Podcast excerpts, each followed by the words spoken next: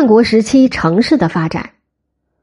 战国时期，随着工商业和市场交易的发展，城市的形态也发生了很大变化，其经济功能有了显著的提升。《战国策·赵策三》记载：“古时城虽大，无过三百丈者；人虽众，无过三千家者。”而到战国时，却是千丈之城。万家之邑相望，不仅三里之城、七里之郭常见，而且还出现了万家之县、万家之邑和万户之都。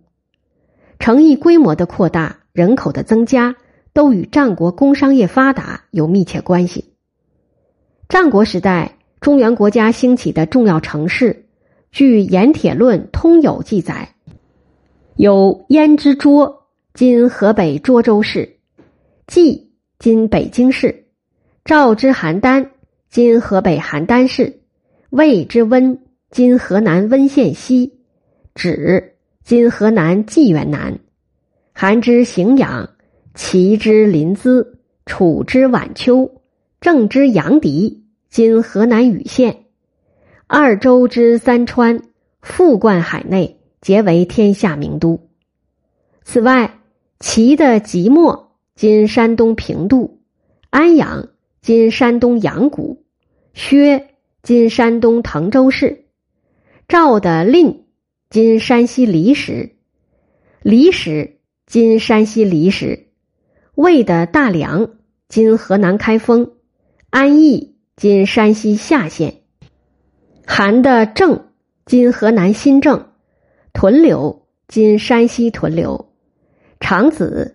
今山西长子，楚的寿春，今安徽寿县；越的吴，今江苏苏州；宋的陶邑，也称定陶，今山东定陶；魏的濮阳，今河南濮阳；秦的雍，今陕西凤翔；咸阳，今陕西咸阳；岳阳，今陕西临潼，也都是当时工商业发达、人口众多的大城市。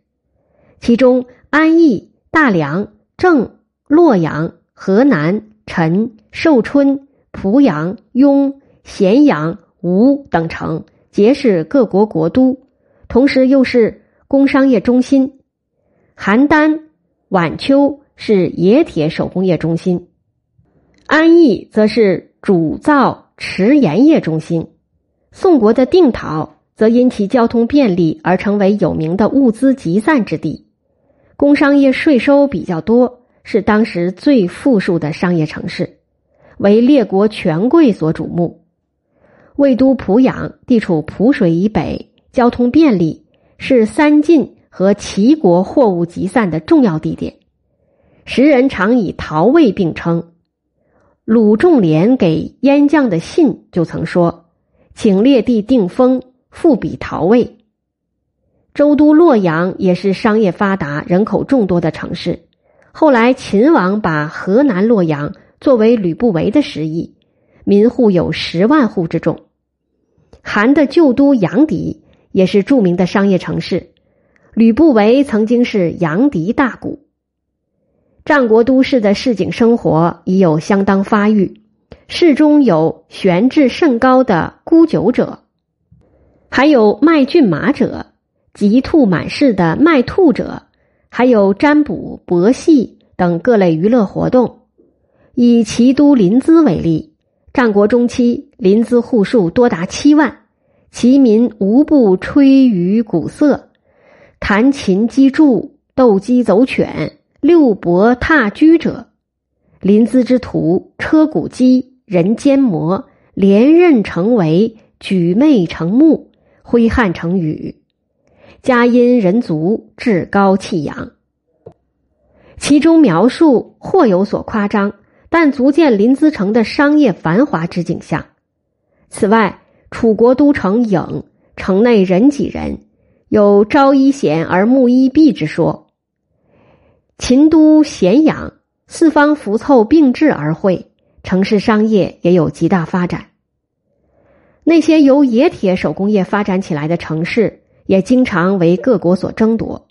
公元前三百零一年，齐相孟尝君联合韩魏攻楚，韩魏两国取楚的宛邺以北的地方。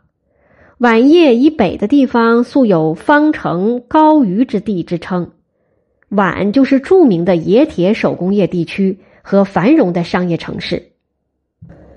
秦国对这些冶铁手工业地区当然也十分关注。兼并战争中夺得的最富庶的地方，经常会成为秦国权贵的封地。公元前二百九十二年，秦将司马错攻韩，夺取宛。次年，司马错又攻取魏的芷和韩的邓。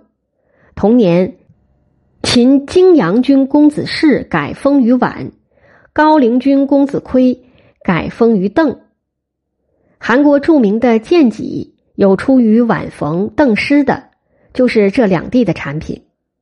宣太后时，秦有四贵之说，其中魏冉所封的定陶，公子氏所封的宛，公子亏所封的邓，米荣所封的新城，都是当时工商业比较发达的地方，故此四人皆私家负重于王室。